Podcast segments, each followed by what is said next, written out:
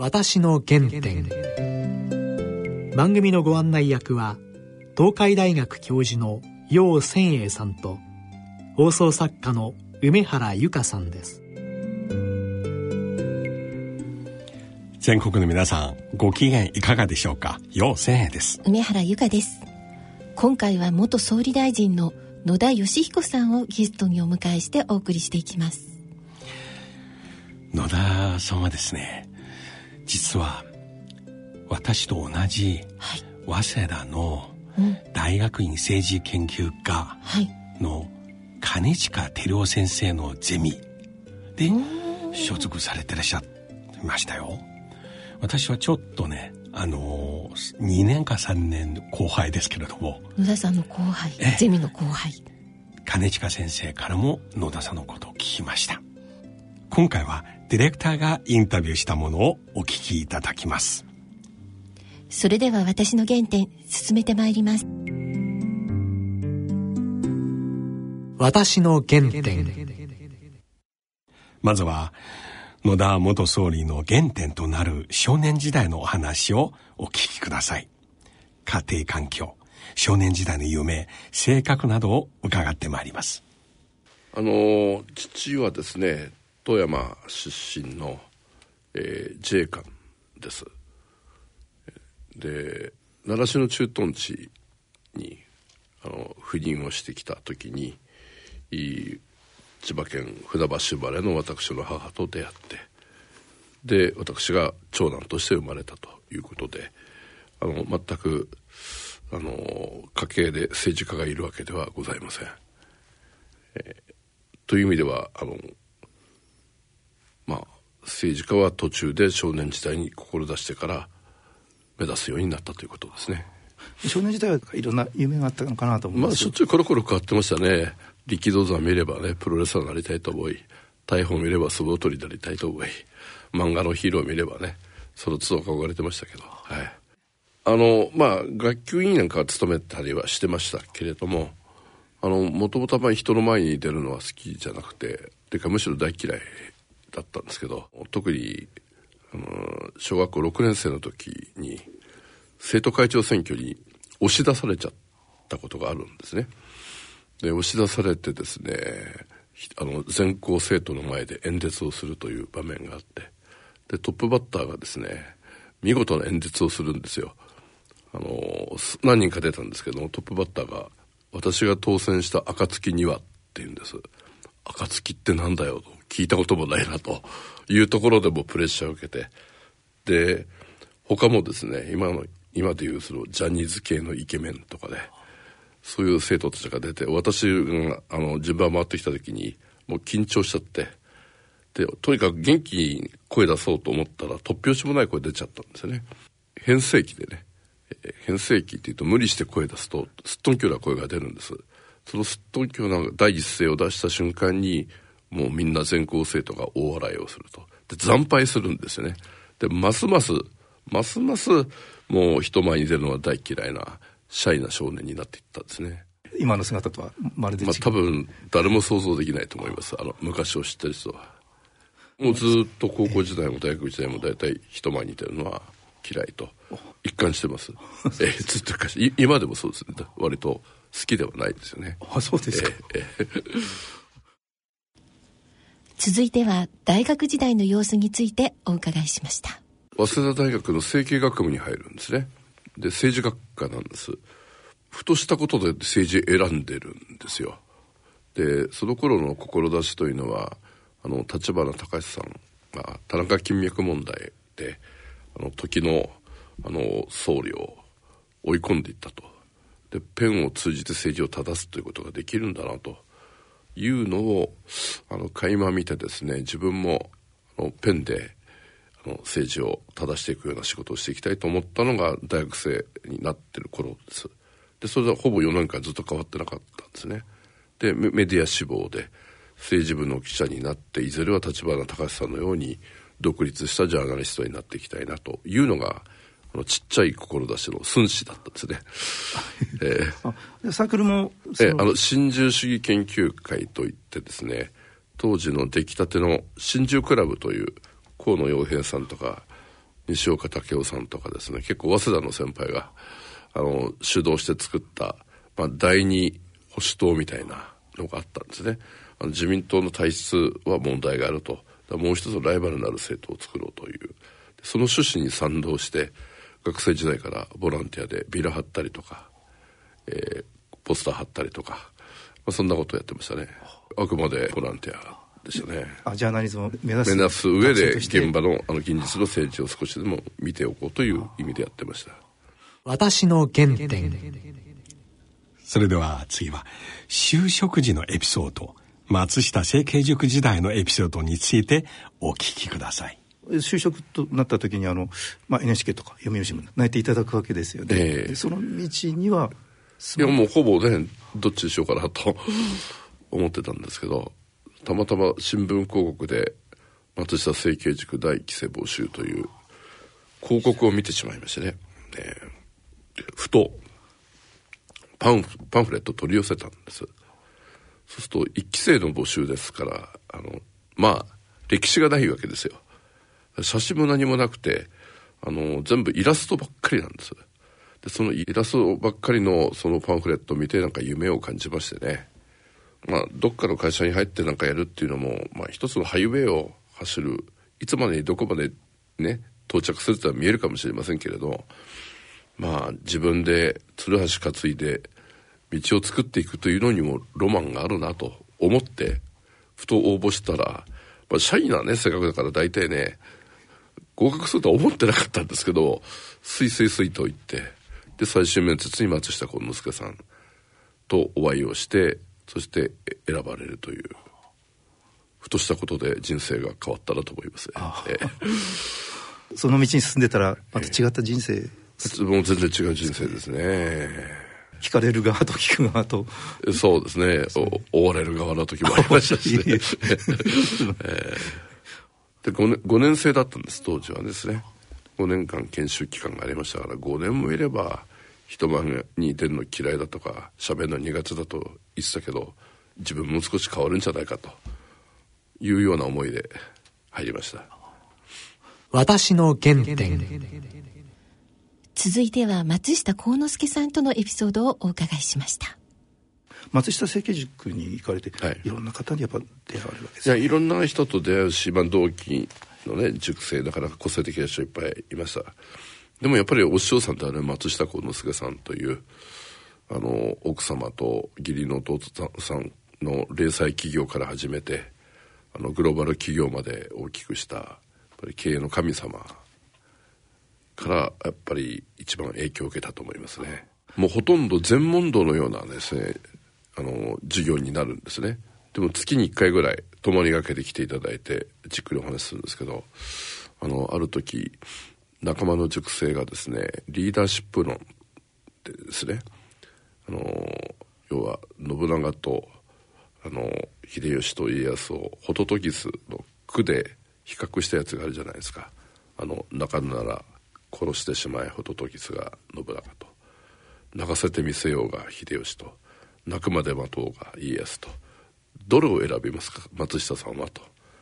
聞いた時に普通の人は選びますよ3択から。でわしはどれも違うと。即座に答えられてどういうお考えですか？と皿問いをすると泣かぬならそれもまたよしホトトギスと。いうことを即答されたの時には鳥肌が立ちましたね、えー、まあそういうやり取りが多いんですけど。いろんなこう言葉を残してる、ね、あのまさにあの人生哲学。経営を通じて本当に国家を人間をよく見抜いてた人だと思います。その当時教えていただいたことがその時はねすぐあの自分のものにしてないんですけどあの後からなんとなくその言葉が生きてくるっていう場面は何回も経験しましたね。ピンチの時思い浮かぶんですよね。で最初のピンチとやっぱり最初の県会議員の選挙であの無手活流で昭和62年1987年に29歳の時にあの県議選に船橋から出たんですね。で地盤看板カバンないですしでもまずは自分の名前を覚えてもらってそして投票紙に書いてもらわなきゃいけないわけですから多くの人に自分の話を聞いてもらいたいと思って、まあ、いろんな努力して電話したりえー、名簿を頼ってあの訪問したりしてある公民館に人集めしようとしたんです。でたくさん座布団置いてあったんですけど来た人一人しかいませんね。たった一人だったんですよ。マンツーマンです。家庭教師じゃないわけですから。相手の人も緊張されたと思うんですね。帰りたいなと思いながら帰れない。こっちも会社でせっかく来ていただいたから申し訳ないと思って予定した話をやるという。それがあの第一歩だったんですね。でこんなことやってたら勝てないなと思って松下さんにご相談をした時にあの本当に目から鱗のアドバイスいただきましてね。たくさん人がいる前に出て皿回しでもやったらどうかと。で皿回しやれば人が集まってくるだろうと。集まってきてから自分の言いたいことお話ししたらどうかっていうのがアドバイスだったんです。で皿回しするには技術がいるんでね そう方にできませんよね。で毎朝街頭を立つようになって。そしてある時は1日朝7時から夜8時まで13時間喋り続けて同じ場所で。ただ人が集まるんです。さ回しじゃなかったんだけど13時間立ち続けてると人がたまって最後500人ぐらいの方が話を聞いてくれてで税金どう考えてるとか教育どう考えてるという質問も出てきて強引にアウトドアのミーティングを開けたなと。いうのが、まあ、タウンミーティングですね。が原点ですけどあれやっぱり皿回しのアドバイスから。ですね。総理まで経験されて、えー、今でも街頭に立っておられるというそうですね。もう30年以上経ちますけども今日も2時間経ってきました。ああそうですか、えー、それはじゃあそこから始まってると。そこからですね、えー、皿回しからですね。私の原点。次に議員になるまでの生活の様子について伺いました。でその5年経ってその県議会までの間、はい、2年ぐらいありましたね。ああそうですか。でこの時はですねどっかの会社入っちゃうと活動ができなくなりますよね。それこそ家庭教師やったりタウン誌の編集のお手伝いやったりあらゆるアルバイトやって月10万円稼ぐってえらい大変だなと。いうことを27歳から29歳までやりましてね、えー、それでその立候補と、まあ、今っていうフリーターみたいな形だったんでしょうかね。周りの方とかは？もうみんなあのそれなりのねあの会社に入ってサラリーマンになってでだんだん少しずつねあの役職をいただくやつも出てきたり結婚する人も出てきたりすると自分は一体何やったんだろうとあの不安になったりはしましたね。不安に？不安になりますね。あの夢は持ってますけど実現、ね、する可能性ってのは全く未知の世界だったからやってみなきゃ分かんないとこでしたしね。親御さんとか。いや親も失敗したと思うんですよね。よく許してくれたと思いますね。裕福な家庭だったらね息子が多少ゆっくり生きててもオーブンに許したでしょうけどうちの親父とか、まあ、自衛隊の価値観だったしその整形塾入ってる頃ったらもうあの自衛官って早く辞めますよね。定年が早い。で民間に入って懸命に働いてた頃だったんでもう苦しい時だったと思いますよね家もねただもう一回はちゃんと勝負しなきゃと思ってやってましたね。私の原点。野田さんは1987年千葉県県会議員に立候補されます。最初の県会議員に当選した時のことを振り返っていただきました。当選させていただきました。1万8705票。覚えてるんですよこれ。で組織票1個もないですからね。それこそ毎朝街頭を立って、えー、でビラを取ってくださってる人たちの集大成が1万8705なんですけどまあ、当時はねあの学校だったら1クラス40人ぐらいだったんですかね。40人学級の500クラス分かとほぼ。思った時感動しましたね。あの投票所に足を運んでもらったら強制できないじゃないですか。雨が降ろうが雪が降ろうがって日もある。でしかも仕切りがありますよね。あの書くところで。あんなとこで耳元でささやく人もいないじゃないですか。で自分の意思で野田義彦っていう名前をそのまさに40人学級の500クラス分の人が書いてくれたと思うともうなんだろう感動だったんですね。続いては国政選挙に出られた時のことをお話しいただきました。あのその後こう国政の方に移られるんですが、はい、これこれはどういった経緯だまあ、当時は55年体制といってあの常に与党は自民党で野党第一党は社会党があって他にちっちゃい政党がいくつかあるという時代だったんですよね。でまあ万年与党万年野党で、まあ、政治が膠着状態に陥っている時になんとかそこを風穴開けるには新しい党が必要だなということであの松下政権塾の仲間と新党を作ろうかと思ってたところに日本新党という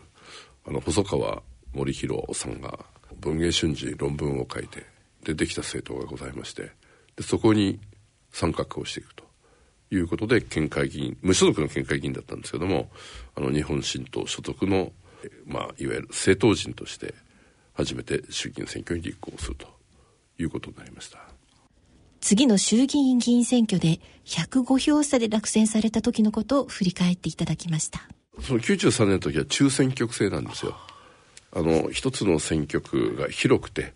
でそこからまあ私は当時千葉1区っていうとこ5人当選できるんです。広いんだけど5人当選できる。でそこでまあ1位で当選したんですけどその次の選挙からあの政治改革がテーマだったもんですからその時に小選挙区比例代表並立制という今の選挙制度に変わってより選挙区が狭まってでそこで当選できる人は基本的には1人と。まあ比例の名簿に載ってると比例復活するという今のあの制度の1回目の選挙ですね。でその時にあの105票差。開票率99%的には200票以上私勝ってたんですよ。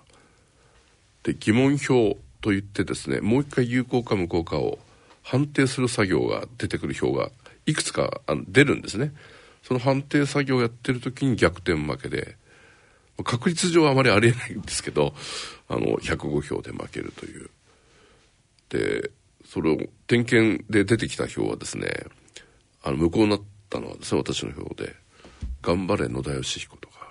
「祈る必勝野田義彦」とかですね「毎朝街頭ご苦労様」とかあの思いのこもったことを書かれてるんです。これ無効なんですよね。あの知らない方結構多いんですけどもう名前だけ書いていただければいいんですけどお手紙のようなね低調なやつも随分あったりしちゃってそれでさっぴかれて負けると。なんでこんな負け方するんだろうと思いましたけどね。え今回はその時8万票ぐらいの戦いでの105ですから赤敗率だと99.9%なんですね。もう小選挙区1本だけで勝負して結果的には105票差という落ち込むというか引きずりましてね1万票差で負けたらね諦めがつくでしょ5000票差でもねそれはやっぱり至らなかったんだなと思うじゃないですか。105票ですとねなぜもうちょっとあの地域をお願いに回んなかったのかなぜあの人にもっと強くお願いしなかったのかとかなぜあの人たちは投票日に旅行行っちゃったんだろうとかね108つの煩悩ぐらい 思い浮かぶんですよいろんなことがそれがずっとですね夜中寝ててもあの天井を見つめながら思い浮かんできて眠れなくなっちゃうようなストンと落ちないんですねほとんどグレがかかってましたよね。な なんで負けたのかと、そのね、変な負け方じゃないですか。ストンと落ちなかったんですよ。ある時ですね、朝の、あの、朝早く呼ばれていく勉強会とか随分あるじゃないですか。もういやいや連れて行かれて行った勉強会で、あの、朝顔の話をする先生がいらっしゃいましてね。あの、朝顔の研究をしてる女性研究家の話だったんですよ。で、朝顔が早朝に可憐な花を咲かすためには、何が一番必要なのかと普通日の光だと思うじゃないですかでなんか腕組んでもうねあのほとんど目をつぶってうつらうつらしながらあの話を聞いたらあの日の光じゃありませんということでその日が当たる前の夜の冷たさとそう夜の暗さですね。これが大事だということなんです。あえて一番というと当たる前の方が大事なんだという話。と夜の冷たさなるほどなと思いましてね。やっぱり自分の場合はですね冷たさとか暗さってのをよく知らなかったんじゃないのかなと。暗さが分かって初めてあの明かりが嬉しいという気持ちになるわけでしょう。冷たさが分かってあのあったかいっていうことが本当にハッピーだってことが分かるわけでしょう。あの一票一票大切にとか言いながらも本当に冷たさとか暗さが分かった上での話ではなかったのかなというのがストンと落ちましてね、まあ、そこからまあ一層馬力を入れて頑張るようにしました、えー、私の原点。第41回衆議院議員選挙での落選後の様子教訓についてお話しいただきました。ちょうどだから96年の選挙なんでその後ですねあのアジア通貨危機とかいろんなのがあって貸し渋りとか貸し剥がしとかという言葉が出た頃で